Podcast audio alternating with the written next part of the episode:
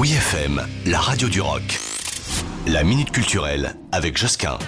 Le dimanche 22 janvier 2023, c'est l'heure non, pas l'heure euh, d'hiver, ça c'est fait. Non, c'est l'heure de passer à la nouvelle année sur le calendrier chinois. Et pour cela, le musée Cernucci vous propose tout un programme d'animation gratuite avec des visites guidées, des contes et des ateliers créatifs. Ça se passe le week-end du 21 et 22 janvier.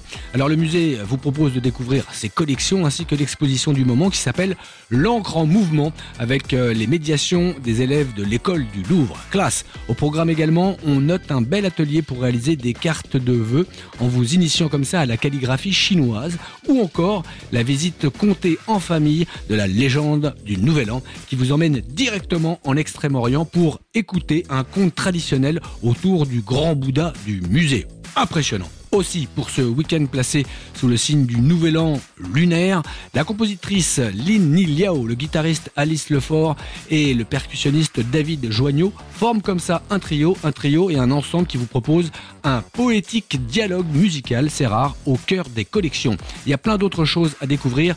D'ailleurs, je précise et je rappelle que l'ensemble des animations proposées sont gratuites. Il vous suffit en fait de payer le billet d'entrée, 10 euros max, mais il y a plein de réductions, et de profiter de toutes ces animations. Tout se passe donc au musée Cernucci. Lui, il se trouve au 7 avenue Velasquez, Paris 8e. Retrouvez la Minute Culturelle sur wfm.fr.